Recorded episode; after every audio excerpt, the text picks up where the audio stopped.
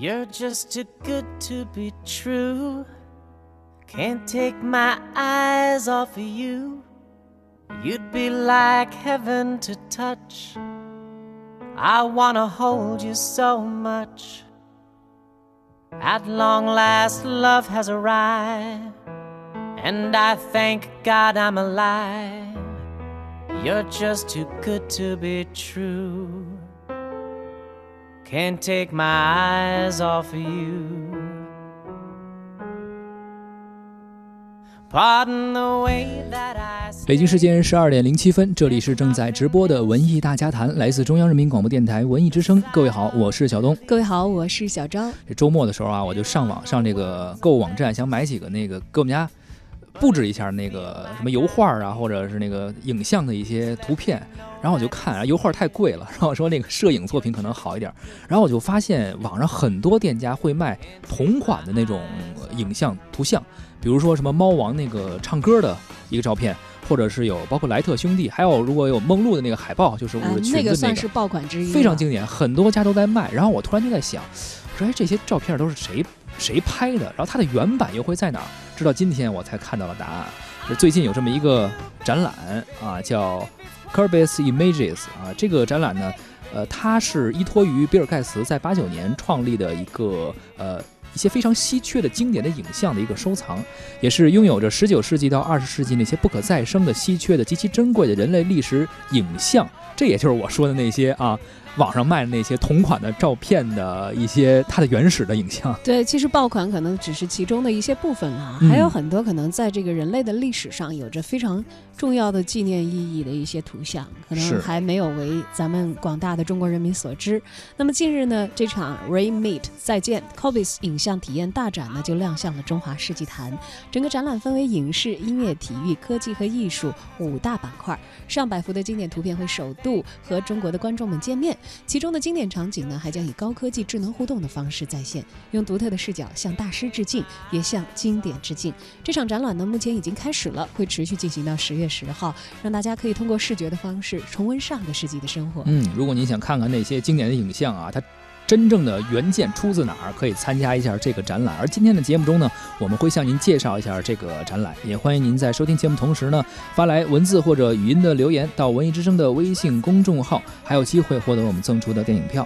八月二十六号周日的十三点，我们一零六六观影团会再出发，邀请大家在卢米埃影城北京芳草地店的 VIP 厅包场观看电影《蚁人二：黄蜂女现身》。现在发送您的姓名加上电话加上蚁人二到文艺之声的微信公众号，就有机会参与我们的抢票报名。just too good to be true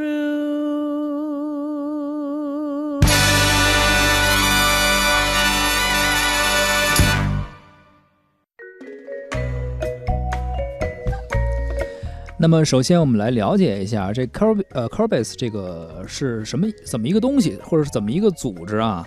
提到 Corbis Images，除了广告人和艺术家之外啊，其实可能我们普通的大众不太了解它代表着什么。但是，就像刚刚我提到的那几个经典的照片啊，您一定不会感觉到陌生。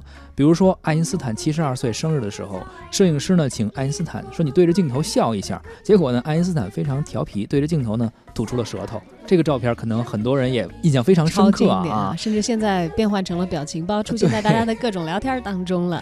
是，包括刚刚提到的五五年的时候，玛丽莲梦露在电影《七年之痒》中按住自己裙摆的那个经典画面，包括还有猫王啊、莱特兄弟啊，他们很多这些名人的一些经典图片影像。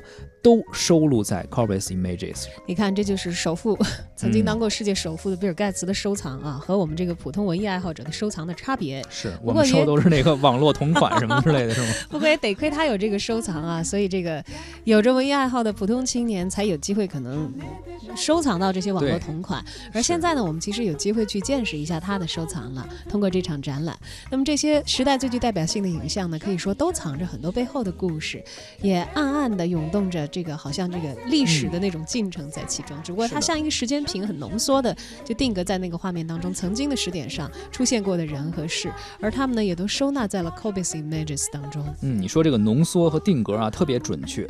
Cobase Images 由微软的创始人比尔盖茨创建于1989年，在线图片库呢拥有近五千万张图片，十九万条视频，也是记录了19世纪至20世纪全球重大的历史事件。那么，二零一六年的一月份呢，视觉中国集团全资收购了 Corbis Images。当时这件事情呢，其实在美国还引起了不小的轰动啊。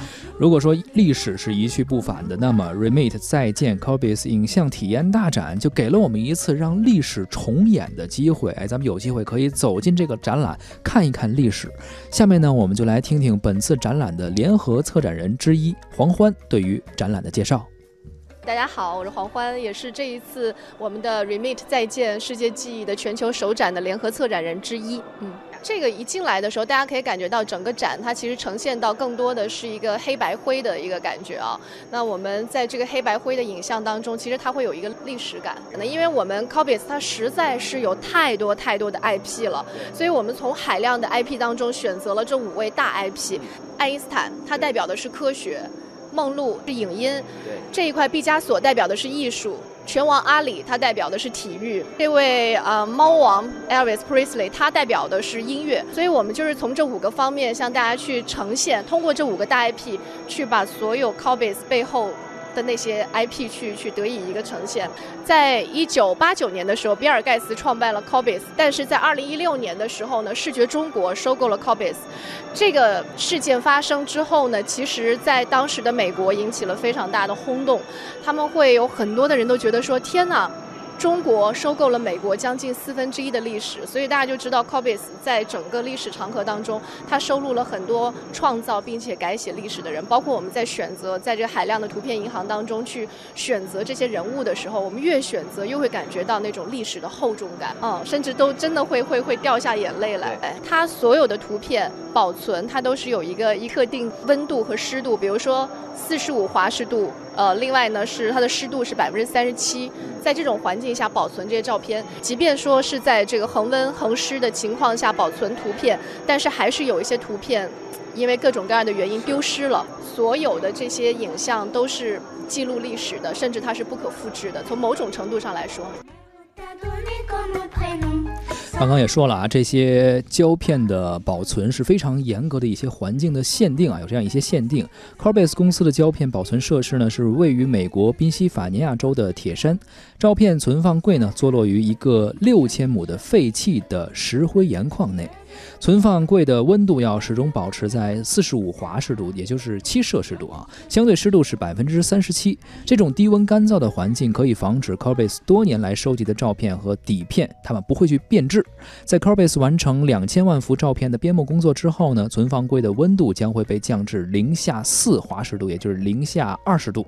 如此一来呢，我们刚刚提到那些啊，包括飞行之父莱特兄弟的照片呀，等等等等，都可以继续完好的保存两千年之久。也给未来的人类看一看，咱们曾经的人类文明走过了怎样的历程啊！不过好是好在现在是数字科技的时代了，在完成了照片的这个编目工作和一些数字信息采集之后，现在大家有机会通过展览，通过各种各样其他的方式去观看它的数字的副本，以及通过展陈的方式，以不一样的视觉体验来了解这些历史。手上有了这么多珍贵的素材，好的原始资料，我觉得是一个好的这个历史方面展陈的一个基础。那这场 Remit 再见 Cobis 影像体验大展。又将以怎样的方式来展现呢？我们再来听一听黄欢在展览过程当中对于具体的作品和展陈布置的介绍。我们这个里面选择的是呃美国电影学会终身成就奖的所有四十五位获奖者。我当时看到这些照片的时候，觉得特别的感动，是因为你会发现里面很多人都曾经为我们创造了非常非常多优秀的角色，给我们的记忆当中也留下了很多的点缀。对。可是呢？那么优秀的那么多，就是在我们的记忆当中创造历史的人，当他们的影像落在这些旧的报纸上的时候，其实你会发现每个人就那么一小溜。对，就这种这种冲突，这种对撞是让人觉得挺震撼的一件事情。我们当我们的身体朝向这面镜子的时候，尤其是我站在这个角度，你会发现，因为它会有两面镜子的一个对冲嘛，有点像我们穿越隧道一样，就很有时空感。所以这又是一个。我们穿越时空和历史上这些曾曾经创造历史、改写历史的人有一个。不一样的一个对话，这个场景呢，它是玛丽莲梦露电影《七年之痒》当中一个非常经典的一个镜头了，基本上是还原了这个场景，而且这个场景其实它有一个岛的背景故事在里面。当时玛丽莲梦露在拍摄电影《七年之痒》的时候，因为导演他没有关摄影机，所以呢就会记录下了玛丽莲梦露就是捂住裙子的这个瞬间。包括我们这边有裙子，它是这样的，怎么玩呢？这边有一个摇杆儿，就摇杆打开。那个风口它会有风吹起来，然后我们穿着这个裙子就可以拍照。这个地方呢是一个休息区，大家逛累了可以在这边休息一下。我们可以仰头仰头看上面的这些星空，是二十一世纪北京第一秒的星空，就进入到二十一世纪的第一秒，我们北京上空的星星的。分布就是这样的，这个应该是场地当中为数不多的有彩色的部分。他是拿起电话来给记忆中的年代去打个电话，就是拿起电话，按照上面的数字，每个数字后面对应的是一首歌。这些歌我们听起来都会觉得啊，滋滋啦啦的音效不好，但是它是实实在在的原版。就比如说现在我们去听那个一闪一闪亮晶晶啊，都是重新编曲的，但是这个是真真正正当时音乐出来是什么样子就是什么样子，它有版权的。对，所有的今天的图片、声音都是有有版权的，就是我们对于版权的尊重。包括像猫王这个或者其他的，它是没有声音版权，我们就不放。从这儿开始已经进入到体育区域了。其实我特别喜欢那张李宁，可能中国人嘛，对于李宁是特别有情感的。从小的时候看他的比赛，到长大以后穿他的衣服，对吧？我当时想啊，要不要去选，比如说像他们在赛场上那种飒爽英姿的样子。但是其实你看到这张照片的时候，会特别感动。因为尤其是我们是跟着他一起成长的，对吗？看着他的比赛长大，穿着他的衣服长大的。就是当你看到李宁的时候，哇！我以前想到李宁还是脑子里那个在鞍马上，然后在吊环上那么帅气、浑身肌肉的这样一个人。可是他现在是这样，对吗？这就是这就是时间，这就是历史的记忆，一个创造历史的人。啊，这是有一种那个穿越时空走廊的感觉，你可以慢慢走，慢慢看。呃，喜欢体育的人就看到他们还是会有一些一些共鸣的。就不管你是往左看、往右看、往上看，他们都是在包裹着你。嗯，这些比如说菲尔普斯，对，然后像老虎伍兹、邓亚萍，对。而且我们走到这儿的时候，其实你会发现前面有一个影子。呃，我们经常看到球星或者明星，他要入场的时候，他都背后光砰砰砰出现。哎，其实我们今天就想。谁都想被得到关注，对吧？谁都想成为主角，所以我们就创造了一个让你成为主角的。现在我们看到的这个影像呢，是拳王阿里的影像。但是其实你会发现，拳王阿里他的手势是可以跟着你的手势一起动的。你看啊，你比如说我踹脚，对吧？踹脚，然后你可以让它很性感。对，这些东西就是你可以在里面玩儿。它会有一个感应摄像头，然后进入到的是这个是科学的领域了。科学领域就有太多了。对，你看，这是霍金在，在咱们北京的天坛公园。你会发现这边的两位是呃历史当中的，是过去历史当中的，这两位是现代的。他们俩就是用有的人的话来说，就是相爱相杀的。一个人创造了 PC 机，一个人创造了 Windows，嗯，在一起就是让我们的世界变得更加的便捷高速了。这两位呃，在过去的历史当中也是非常的厉害。比如说，我们可以走进他们的大脑当中去，这个里面是没有声音的，但是你可以在没有人打扰的情况下去看他的历史。就是你你每进到一个一个。空间里就你就可以心无旁骛的单独只和他一个人在一起。还挺最后一这个地方呢，我们选择了有 Copies 版权的一些艺术家，比如说这个毕加索。刚刚其实我们远远看到的时候，这个画是模糊的，可是当我们走近的时候呢，它就变得清晰了。啊，清晰之后就可以去感受毕加索的这个四 D 画的呈现。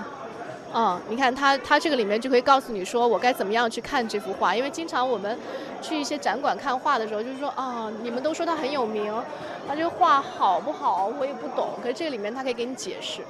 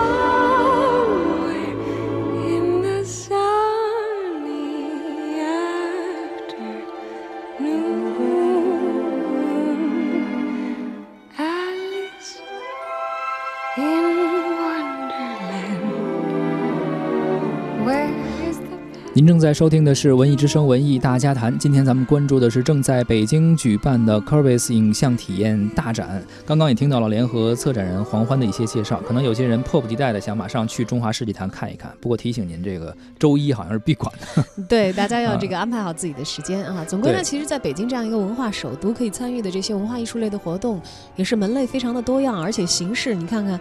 这个是以图像为主的一个展览，在展陈的方式当中，又有很多这个浸润式的体验，包括有些高科技这个呃我们的展陈设施的一些运用，可以参与进去玩起来哈。而且这个活动呢是每天的上午、下午还各会有两场讲解，呃，每位志愿者呢都会从不同的角度啊跟大家去分享、去呃感受这些作品。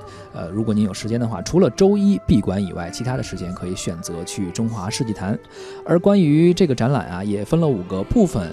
呃，刚刚黄黄也介绍了其中的一些，比如说啊，影视的部分，呃，梦露的那个部分啊，《七年之痒》里边的那个非常撩人的一个经典的照片，飞起来啊，没错，而且大家还可以在那儿自己感受一下，自己穿上那个裙子，然后有那个风机，对，感受一下。你知道，其实我去这个纽约旅行的时候，当时就是非常注意到那个。地铁的出风口，就是因为可能这张照片影响的人太多了，但确实它那个底下有地铁呼啸而过的时候，那个气一腾起来，嗯，是一种就是让你觉得天哪，就是穿越到这个你曾经看到的那个画面，自己变成里面主角的这样的一种感受。而这次的展陈里头，好像也给大家安排了一些这样的一些设置啊，手摇风机、裙子、假发，可以现场拍个照啊，感受一下。而除了他以外呢，还有呃，包括赫本啊，包括还有。呃，斯蒂芬·斯皮尔伯格呀，还有马丁·斯科塞斯啊，汤姆·汉克斯等等很多经典的影视名人的一些经典的照片，都可以让大家一睹为快。而除了影视呢，其实音乐上的名人呀，还有一些经典的照片也是不少的，包括迈克尔·杰克逊，还有披头士，包括鲍勃·迪伦，还有猫王等等，也是非常经典的一些演出的照片，或者他们的那个呃，还是我刚才说的啊，网络购物的同款都会在那儿出现。出现啊！哎，不知道小东对于哪个板块会感兴趣一些？我觉得体育其实我比较感兴趣。因为球迷嘛，你比如说，我听说这里面会有什么贝利啊之类他们的一些影像。这个当时我还小，可能对足球还没有什么太直观的感受和印象。现在我们可能看 C 罗更多一些，梅西更多一些。但是更小的时候，像乔丹那个年代，包括篮球的部分，那时候电视不像现在，什么又是什么。这 LED 那 OLED，就各种比赛，你影像非常好，而且还可以反复的重播呀，甚至网上去点播等等。当时我还在上学，那个时候，这个篮球啊还是老是上午打比赛，我们上午还在上课，所以很多影像是看不到的。包括那个时候的画质也比较，用现代话是比较渣一点那个画质。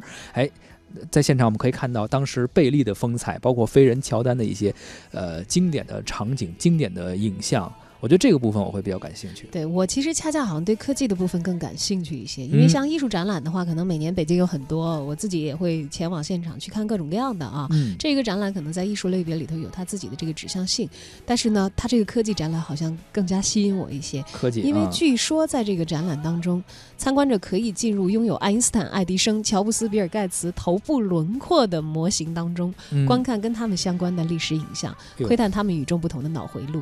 你知道，像我们这种。脑力不太够的人，真的都特别想知道智商一百八的人到底是怎么思考的。看完之后会不会，比如被被他给传授到一些什么功力，然后回来自己能够长点儿？就一般来说，我们去看这种展览是给自己带着这样的自自我暗示去的，到底能不能不知道？但是好像对于聪明的大脑又多了一层了解似的。对，我觉得去那儿就膜拜一下这些科技方面的大神啊，甭管是对于自己脑力有担忧的朋友啊，还是未来要考试啊，想取得好成绩的呀，看看这些脑力大神，比你挂一杨超越那画可能强啊。是吗？对对，我觉得去去的话，他至少是呃，你想是人家首富完成的收藏嘛？我觉得比尔盖茨。哪怕是他的这个兴趣使然所做的这样一件事情，其实也是在为人类的社会留下一些进步过程当中的一些财富的见证。而且这些也是非常珍贵的影像，我们真的可以通过这样的展览呢，去感受一下。呃，不能说人类的历史吧，但是至少是近百年来对有影像科技之后所记录下来的这些历史的点滴。百年的时间里，一个个的人物和事件也影响了世界变化的轨迹，随即被写进了历史，成为了历史的一部分。那些璀璨的时代记忆，除了通过资料甚至是只言片语去幻想之外，会在这场展览当中给大家一种可以体验的机会，让我们一步步的去走进它，触摸它。